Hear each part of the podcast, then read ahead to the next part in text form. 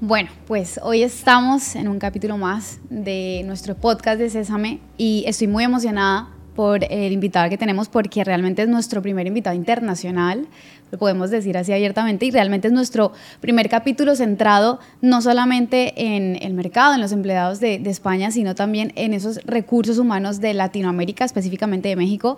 Hoy estamos con Eduardo Salas, él es el director y fundador de INAVE eh, que es el Instituto Nacional de Bienestar, esas son las siglas. Eduardo, hola, buenos días, ¿cómo estás? Hola Camila, muy bien, muchas gracias, estoy feliz de estar aquí contigo en estas instalaciones tan hermosas de Sésame, con una vista al mar. Al Mediterráneo. Al Mediterráneo, tal cual. Y además Decirte que eh, hoy me encuentro muy contento porque es un día de fiesta nacional en México. Así es, ¿verdad? Tienen fiestas patrias allí este mes. Exactamente, millones de mexicanos dentro y fuera del país celebramos la independencia, ¿sí? por haber conquistado la, nuestra libertad y soberanía. Y esto lo hacemos con un ambiente festivo. Sí. Te puedo decir que es el día más feliz de, del año. Es importante, ¿verdad? Para los mexicanos. En donde surge un sentimiento patriótico eh, y que nos hermana a todo el país y que adicionalmente nos hace reconocer nuestra riqueza cultural por lo que sentimos un orgullo tremendo, el orgullo de ser mexicano. Así es. ¿Eh? Bueno, pues ese orgullo mexicano lo, trasladamos ahora mismo a esta cabina de, de Sésame y, y, bueno, vamos a hablar, vamos a empezar a hablar, digamos, de toda esa experiencia, Eduardo, que traes eh, trabajando con INAVE, con este Instituto Nacional de Bienestar y vamos a partir, digamos, de un concepto muy importante que la primera vez que nos reunimos y hablamos, a mí se me quedó grabado y yo dije, tenemos que hablar de esto que es la cultura del bienestar o ciencia del bienestar. Partimos de esa ciencia del bienestar. INAVE, digamos, empieza siendo como una organización, ¿verdad?, eh, experta en implementar estos programas de transformación cultural en las empresas. Cuéntanos un poco qué hace INAVE, eh, qué logra transformar en estas empresas. Sí, mira, eh, lo primero que debemos de decir es que todo esto surgió porque mm, tuve una preparación a lo largo de los años que, que fue desplazándose de lo técnico, eh, ingeniería industrial, ingeniería en sistemas, ingeniería en, en, finanzas corporativas, y después hacia, hacia lo humano, precisamente, el bienestar organizacional, la gestión de las personas, las organizaciones saludables. Y todo esto viene, viene, viene a cuento porque INAVE eh, entiende el bienestar de una manera muy, particular. ¿sí? Nosotros lo definimos como la capacidad y la habilidad.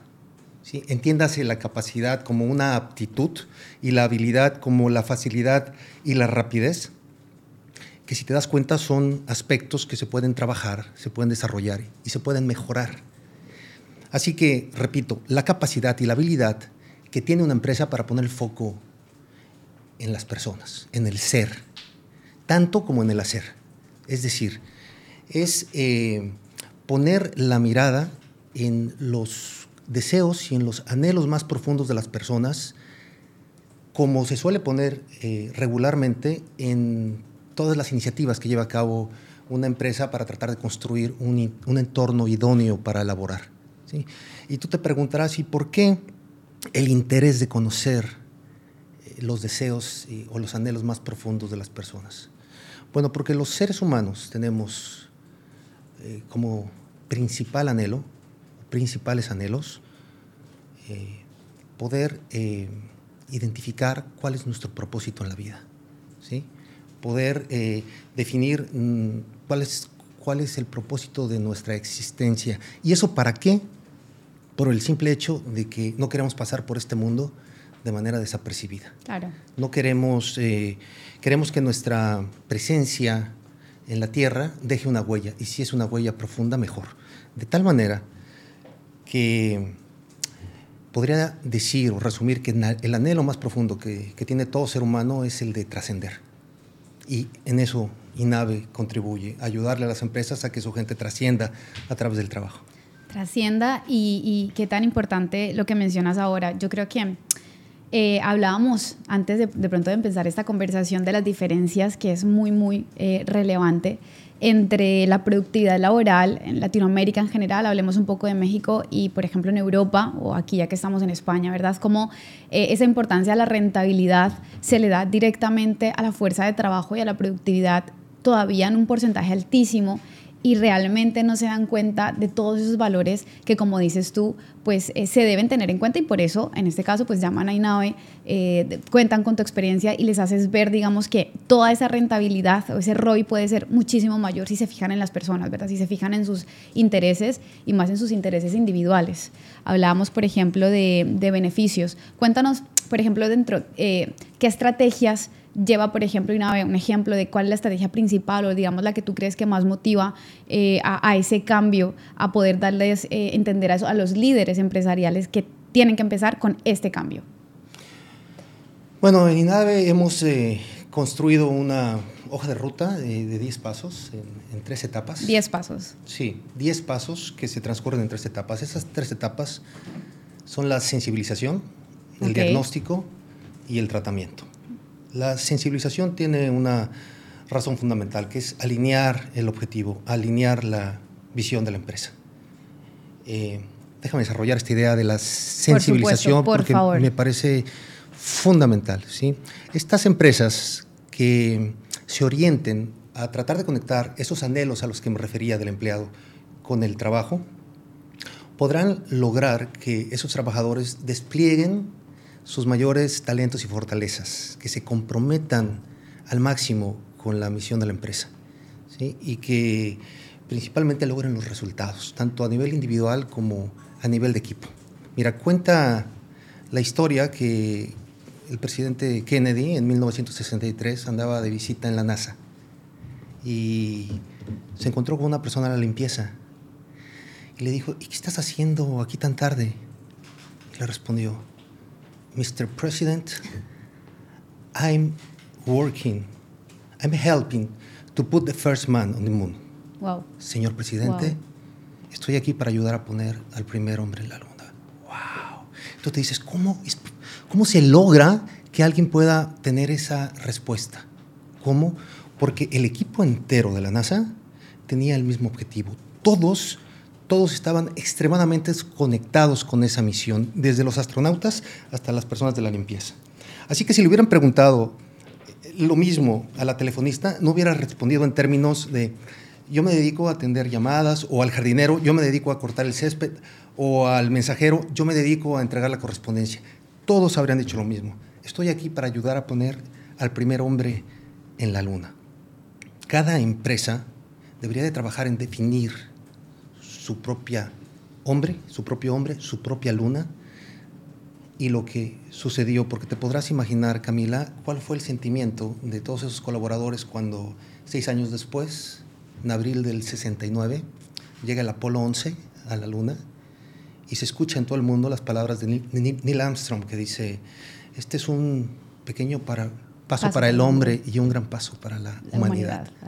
Cada empresa debe definir cuál es su hombre, su luna y su paso para la humanidad. Y esto no es una cuestión de tamaño, porque tú puedes ser un comercio que quiera satisfacer simplemente las necesidades de, tu barrio, colonia, de tus vecinos, de tu ciudad, de tu país. Es decir, es el hecho de buscar la manera de trascender y cuando eso ocurre, ocurren milagros dentro de la, dentro de la empresa. Wow, eh, qué, tan importante. Hablábamos de esta parte de la sensibilización, ¿verdad? Luego habían, habían, digamos, como dos fases más. Cuéntanos un poco, desarrollanos un poco cómo va esa estrategia. Claro que sí.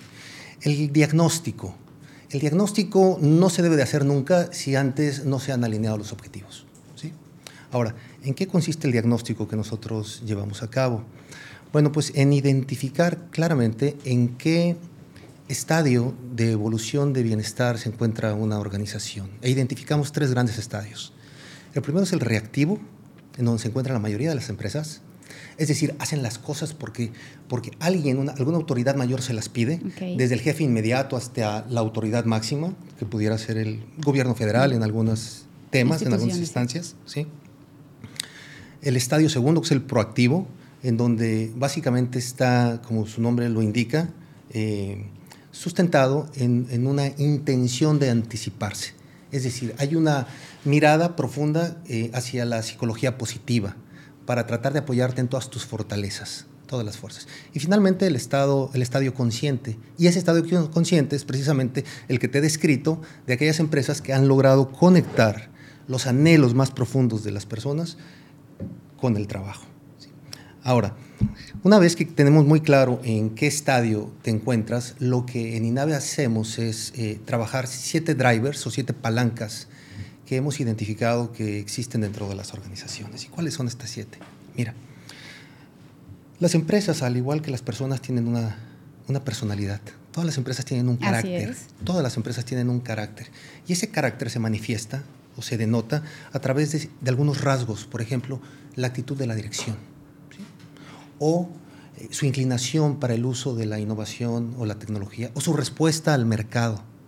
O, por ejemplo, la visión que tienen del factor humano.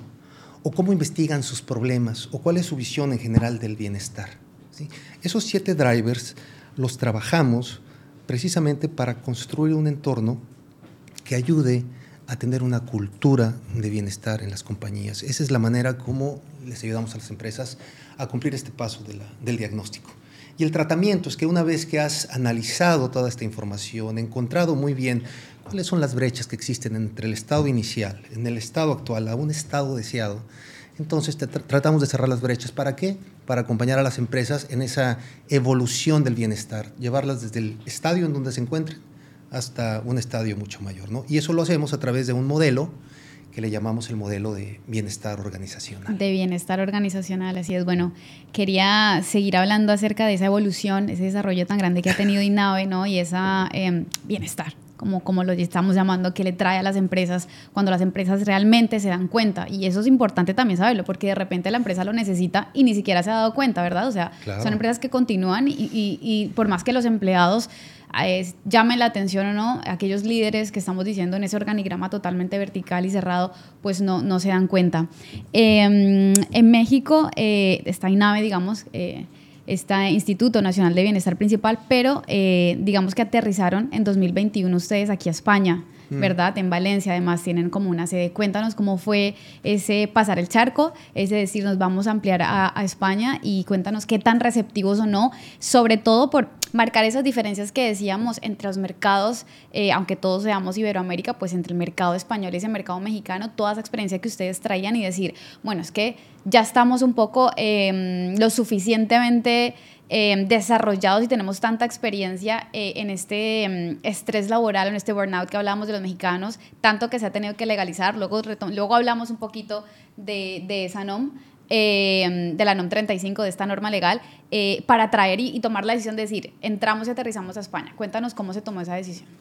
Sí, mira, INAVE, como bien dices, aterriza en España en 2021, en Valencia porque, advertimos que existía o que se iba, iba a ocurrir un fenómeno muy similar al que ocurrió en México hace ya varios años, con la entrada en vigor precisamente de esa norma a la que te refieres. Es la norma 35 de la Secretaría del Trabajo en México, que se llama Factores de Riesgo Psicosocial. Y tuve el privilegio de formar parte del equipo que elaboró, divulgó y ha logrado implementar esta norma en una cantidad muy grande de empresas. Esto lo hemos hecho a través de una oferta de consultoría eh, por medio del INAVE, el Instituto Nacional de, Bienestar. Encontramos mm, que México es punta de lanza en el mundo en estos temas y, lo es eh, por una razón muy especial. Mm, lamentablemente tenemos niveles muy altos de, de, estrés, de ansiedad, inclusive hasta de depresión. Yo te diría que este es una pandemia previa, previa al COVID. A la pandemia, pandemia. A la pandemia, pandemia. Y eso nos, nos obligó a estudiar el fenómeno, a entender profundamente la enfermedad para encontrar la cura al problema. Entonces, nos dimos cuenta que, que este era un problema ya de salud pública eh, nacional que debía ser atendido por diferente, en diferentes frentes. Y uno de esos frentes es precisamente el trabajo. Entonces se dio el gran paso para reconocer que dentro de un empleo se contribuye al estrés, a la ansiedad y a la depresión del trabajador. Esto resulta aparentemente muy obvio, pero, pero no lo es tanto. ¿no? Era muy fácil previo a que exista este reconocimiento tácito que un empleador eh, pueda, frente a un empleado que le está demandando apoyo precisamente por, porque está eh, pues, recibiendo o está sintiendo mucho estrés, que, lo tenga porque era muy fácil para el empleador decir, eh, mira, el estrés te viene de muchas otras causas, la inseguridad, la economía, el tráfico, la contaminación, en fin, hay infinidad de causas. ¿Cómo puedes decir que soy yo quien te está provocando el estrés? Bueno, a raíz de que esto se legisla en México, entonces se logran tres grandes aspectos. ¿Y cuáles son esos tres aspectos fundamentales? Uno, se hace obligatorio lo que hasta antes era solo deseable. Es decir, solo aquellos empleadores con cierto nivel de sensibilidad se preocupaban por atender estos temas. Segundo, se utilizan los mismos criterios de medición. Es decir, hay un instrumento uniforme y eso es eh, de mucho beneficio porque genera conocimiento generalizado. Se utilizan temas, ¿no? se utilizan instrumentos en empresas de cualquier región del país, de cualquier tamaño, de cualquier industria. Y el tercero, que creo que es el más importante de todos, es que se hace objetivo lo que hasta entonces era solo objetivo. ¿A qué me refiero con esto? Que el problema son los síntomas que se manifiestan de estrés, ansiedad, depresión, problemas de sueño orgánico, pero todos estos problemas corresponden a trastornos mentales que no son tan fácilmente medibles. Es decir, tú no vas a una farmacia y compras un estresómetro o no vas a un supermercado y compras un ansiedómetro, o no vas a una ferretería a comprar un depresómetro, porque no existen. Exacto. No es la temperatura, no te la puedes medir con algo, ¿no? Exactamente. Entonces, ¿qué es lo que hace esta norma? Que volteas hacia las causas, porque las causas sí se pueden medir. Y esas causas no son otras cosas que los factores de riesgo psicosocial. Y dicho en castellano, ¿qué significa esto? Pues significa cómo se organiza una empresa, cómo se estructura, cómo se organiza, cómo define los puestos, qué protocolos eh, pone o lleva a cabo para, para comunicarse, eh, aspectos precisos de cómo se debe llevar a cabo el liderazgo, ciertas prácticas que vienen a construir un entorno laboral saludable. Es decir, las causas que sí se pueden medir porque son objetivas, de tal forma que tú sabes la carga de trabajo de una persona, el horario de trabajo de dicha persona, puedes conocer eh, las prácticas de conciliación que hay alrededor de esto. Entonces, cuando tú puedes medir, por principio puedes mejorar. Y es, y es el gran logro que la, que la norma ha aportado. ¿no? Yo encuentro, para responder a tu pregunta original, unas grandes diferencias entre, entre el mercado de España y el mercado de México. Uno te decía que es el nivel de, análisis y de profundización que, al, que nos tuvimos que, meter por estudiar el fenómeno. Y el otro te diría que es la implicación de la, de la sociedad, en este caso la implicación de los, de los empleadores. Mm, creo que el nivel de sensibilidad allá, las comparaciones no son, no son nunca buenas, pero he de decir que la necesidad o el nivel del problema obligó a que la sensibilización allá y la implicación fuera mucho mayor. Aquí yo encuentro que quienes ocupan ese rol son los prevencionistas, los llamados prevencionistas, ¿verdad? Que a mí me parece una función y una tarea eh, muy especializada y técnica, pero que, que está desaprovechada en cierta medida en el país. Me refiero a España. Es decir, que no se ha logrado entender desde la Dirección General el beneficio que tienen este tipo de, estudios, de tal forma que toda esta labor o toda la legislación que también ha desarrollado mucho España al respecto no ha sido capitalizada de la mejor forma, porque eh, justo el empleador en, en, este estadio al que me refería, el estado reactivo, atiende la legislación o la norma por la razón errónea, que es lo hago para evitar una multa y una sanción. Así es, así es. En lugar de lo hago para construir un mejor entorno. Permíteme, permíteme, de hecho te, te, te, doy un dato ahí, digamos, que me ha apuntado porque me pareció muy interesante poder hablarlo, y es que, por ejemplo, el economista de un artículo de ayer eh, justamente de ayer de, México, contaba que el 75%, el 75% de acuerdo a los últimos estudios de la fuerza de trabajo, según la Secretaría de Trabajo y Previsión Social en México, padece de fatiga y de enfermedades pues, psicosociales asociadas a, factores de riesgo psicosocial y que incluso, estamos hablando de México, supera a China con un 73% eh, y Estados Unidos con un 59%. O sea, ahí nos damos cuenta de decir, se ha tenido que legislar y hemos tenido que llegar hasta, hasta estas instancias porque realmente es, eh, es un problema social que está eh, enfermando, que está acabando, es una pandemia, como tú has dicho, a todos los trabajadores mexicanos. Pero aun cuando estas cifras no hacen caer en cuenta, realmente si lo llevas a, ese polo a tierra, ¿no? Y por eso necesitábamos como tu experiencia para que nos dijeras, bueno, esto dicen las cifras, pero realmente los empleadores siguen pensando que es importante bajar estas cifras por el bienestar de sus empleados o por lo que nos decías de la multa, porque claro, al legislarlo eh, dicen que las multas pueden llegar a pasar los 422 mil pesos mexicanos, que son para que la gente pueda ver en euros más de 21 mil euros, aproximadamente supera los 21 mil euros. Entonces, hoy en día realmente el empleador dice, bueno, yo cumplo esto para no pagar esos 20 mil euros. Más o menos es lo que nos tratas también de decir eh, de esa diferencia, ¿verdad, Eduardo?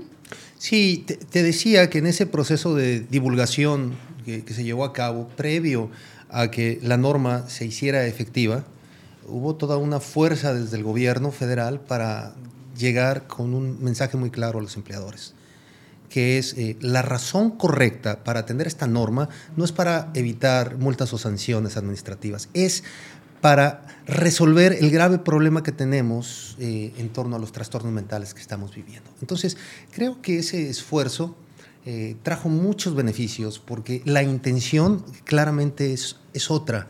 Sí. por supuesto que encontramos eh, todavía ¿no? cierta resistencia, pero, pero te diría que, que, fue fundamental esa estrategia de la manera como se presentó, es a través de una mirada positiva. Justo se utilizaron elementos de la psicología positiva para tratar de tocar las fibras y de decirles eh, lo que se iban a beneficiar y cómo esta norma, en el fondo, tiene como contenido principios universales, valores éticos, que es, no es otra cosa que conseguir el bienestar de, de las personas. Vemos, repito, que acá eh, hay que trabajar mucha esa parte, pues precisamente para que no se metan los informes de técnicos de los riesgos psicosociales en un cajón, sino todo lo contrario. En, en un formato, ¿verdad? En un cuestionario. En un cuestionario. Eh, ¿Qué se hace después de eso? Ese, es un, eso es un grave problema porque creo que existe un nivel de desvalores, desvalorización, de, de menosprecio hacia, hacia, hacia ese trabajo que si se sabe aprovechar, entonces Em, se logra cerrar una brecha de, dos mundos que nosotros encontramos. El mundo de tratar de construir una cultura laboral que regularmente está em, centrada desde el lado de recursos humanos y el mundo técnico de los prevencionistas. Y parece que yo veo una incomunicación entre ellos dos. En INAVE hemos cerrado esa brecha de comunicación precisamente para volver a los humanos, a los recursos humanos más técnicos y a la gente técnica más humana. Y cuando logramos establecer canales de comunicación, entonces conseguimos eh, estudios más amplios, que no nada más hable de los riesgos psicosociales, sino que integre variables como las que mencionabas en un principio, el engagement, el burnout, eh, el compromiso en general de la organización. Entonces, si se trabaja en conjunto entre las diferentes áreas, se pueden lograr eh, lo que el último de nuestras etapas, que es el tratamiento, y que no es otra cosa que un plan de acciones correctivas, pero que tenga una visión conjunta de todos los aspectos que, que, que, se descubren a través de un estudio. Y que realmente lo que dices, pues se deberían de tratar, ¿no? Porque al final es poder acoger todo e identificar aquellas cosas pues que realmente no son identificables a, a, simple vista. Dentro, digamos, de esta ley que estamos hablando, que es la NOM 035, y que es obligatoria, recordemos, para todas las empresas en el territorio mexicano, eh, hay tres niveles eh, según el número de trabajadores, ¿vale? Eh, ¿Cuáles son estas diferencias? Cuéntanos por qué hay que diferenciar entre empresas grandes, medianas o pequeñas para poder aplicarla y que realmente sea útil. Sí, eh, la, norma considera eh, empresas de menor de 15 empleados, entre 15 y 50 y mayor de 50. En general, las tres debe de, deben de cumplir con principios y requerimientos para construir un entorno eh, que cumpla tres propósitos. Uno es la prevención de la violencia laboral, la violencia laboral en todas sus manifestaciones, acoso, hostigamiento laboral, acoso sexual. Lo otro es prevenir los factores de riesgo psicosocial y finalmente, que es promover un entorno organizacional saludable. ¿no? Esos son los, digamos, los tres grandes ejes de la norma. Ahora, los tres grupos a los que nos referimos, las empresas menores de 15, entre 15 y 50, mayores de 50, deben de cumplir en diferentes niveles, pero los tres, los tres eh, objetivos que se tienen trazados.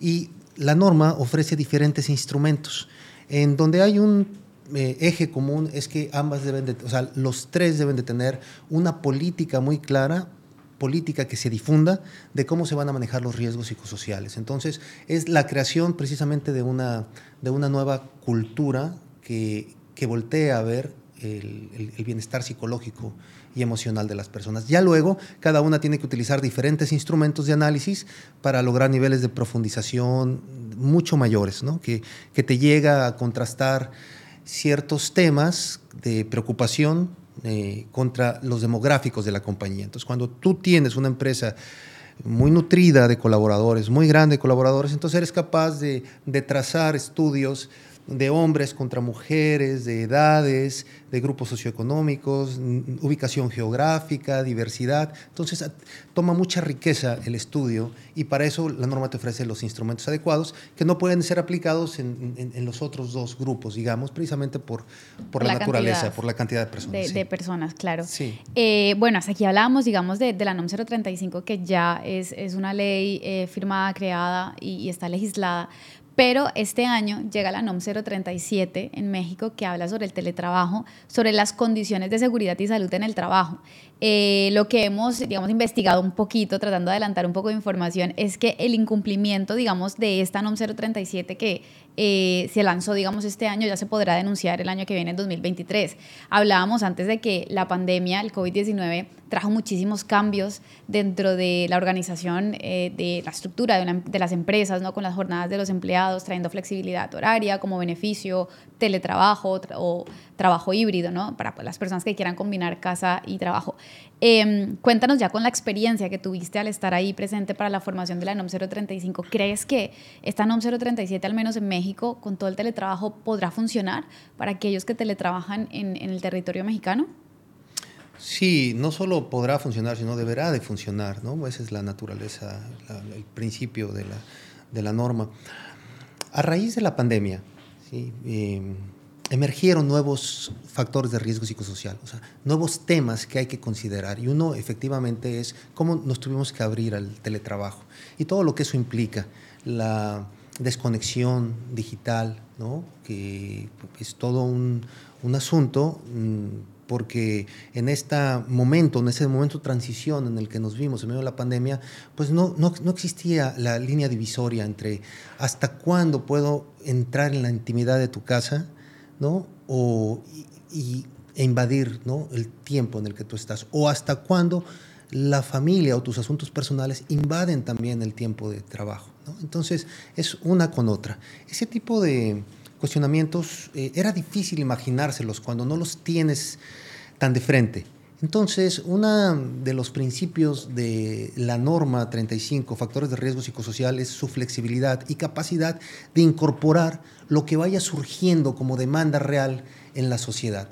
Una de estas cuestiones, estamos hablando del teletrabajo, otra de las cuestiones es eh, precisamente el tema ergonómico por estar tanto tiempo en casa o el tiempo que pasas aislado también de, tus compañeros de trabajo. En fin, eh, lo rico de estas normas, y respondiendo tu pregunta, es que deben de incorporarse todo factor de riesgo nuevo que vaya surgiendo, debe ser incorporado en un modelo, y es precisamente lo que INAVE hace al estar estudiando permanentemente el mercado para poder nuestros modelos irlos transformando y sean útiles a las organizaciones. De otra manera, acabas utilizando, que es algo de lo que ha pasado precisamente aquí en España, algunos instrumentos que ya no corresponden a lo que está demandando la, la, la, sociedad.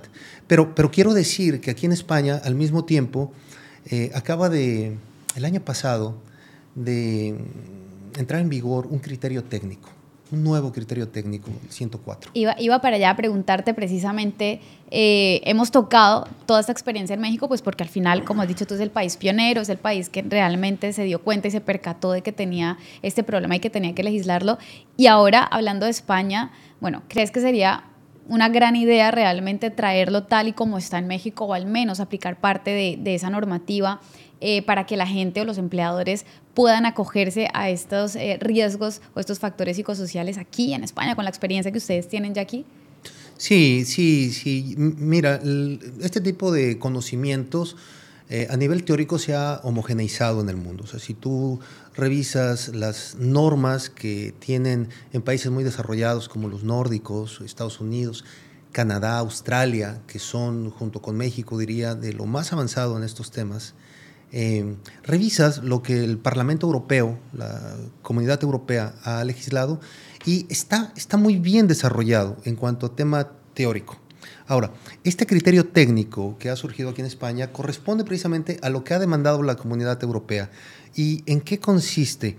En que eh, el organismo de inspección del trabajo, seguridad y salud, que depende del Ministerio de Trabajo y Economía de España, ha creado unas nuevas guías y unos principios para poder hacer evaluaciones más profundas y de mejor calidad. Ahora, estas guías y estos principios deben de legislarse, que eso es lo importante, que lleguen hasta, hasta el punto de legislarse.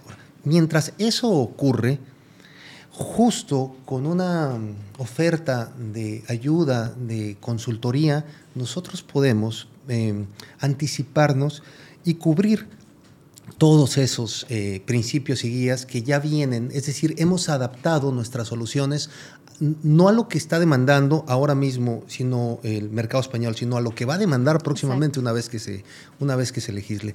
Entonces sí contamos con, un apoyo, con una estrategia para integrar este tema de los riesgos psicosociales eh, al nivel más profundo, más actualizado, y además integrarlo dentro de un modelo más amplio, que es un modelo de bienestar organizacional, que realmente es, eh, digamos que nuestra mm, solución más amplia, porque es la que verdaderamente transforma la, la, cultura de la empresa. Exacto, poder acogerse, hablábamos antes de las startups, de las empresas sobre todo innovadoras, ¿verdad? Que ya van cayendo en cuenta, digamos, al ver cómo otras empresas eh, tienen en cuenta la importancia de este bienestar, pero todavía pues infortunadamente contamos con muchas clásicas, digamos, dejámoslo así como empresas clásicas eh, que, que no quieren desprenderse de su cultura de siempre y que al menos teniendo ese apoyo eh, legal, ¿no? Puedan caer en cuenta y puedan, como dices tú, eh, prevenir, sobre todo, qué tan importante es prevenir y, darle ese valor que no se tiene aquí en, en, España. Pues Eduardo, estoy muy, muy agradecida contigo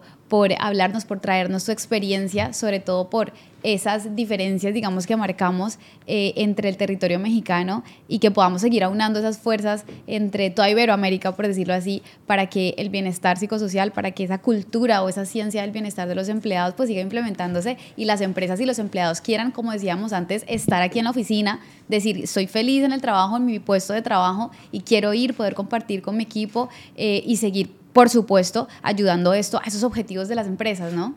Sí, sí, me, permitirías eh, un, comercial. Se trata de una primicia. Sí. Estamos eh, en INAVE en alianza con una firma española que se llama Full Audit y Carmen Soler, eh, llevando al público un, modelo muy particular de bienestar organizacional. Este modelo lo que te permite es llevar hasta el más alto rango estos temas de bienestar porque se implementa el modelo y además se certifica. Entonces, esto hasta donde yo conozco no existe en ningún otro lado, en ningún otro país, una eh, empresa, un organismo que certifique y que incluya todos estos temas de riesgo psicosocial, pero que además los sume a temas de gobernanza, porque eso es lo que tiene nuestro modelo. Trabaja en seis ejes gobernanza, medio ambiente, sostenibilidad, la gente, como te decía, y también el tema de la digitalización, ¿no? el tema, por supuesto, de lo que hace Sésame y el tema del liderazgo. Entonces, todo este modelo eh, contiene requerimientos técnicos para poder ser valorados en una auditoría y cumplir o no cumplir esos, esos puntos. De esa manera, a través de un proceso consultivo en donde INAVE participa y un proceso de auditoría, pues se logra certificar a, los, a, los, a, las, a las organizaciones. Sí. Y bueno, pues agradecer mucho, agradecer mucho el espacio, agradecer a, a quienes nos escuchan, a quienes me quisiera dirigir, si me permiten, eh, como una despedida, eh, decirles si se sienten capaces de provocar un cambio en su organización, eh, yo les diría que, que, no están solos, que se pueden apoyar de INAVE para ello, que, que si ustedes comprenden que los mm, estados financieros no significan nada si no hablan de las personas. Exacto. Sí, que, que las empresas primero se encargan de las personas y después de las ganancias, porque las eh, la verdadera riqueza eh, no son las ganancias, sino es la riqueza de, la bondad, de la bondad. El retorno de la inversión no está por encima del retorno del bienestar de las personas y que si consideramos, nos podemos considerar como humanos evolucionados, tenemos que ligar estos principios de productividad, rentabilidad, crecimiento con principios de justicia, de, compasión, de fraternidad. Y si el auditorio eh, coincide con esta idea, pues yo los invito a que mantengan su objetivo eh, muy alto, con la mirada muy alta hasta conseguir hasta conseguirlo. Hasta conseguir ese objetivo. Pues muchísimas gracias, Eduardo. Bienvenido siempre aquí a CESAME. Muchas gracias a ustedes. Gracias, Camila.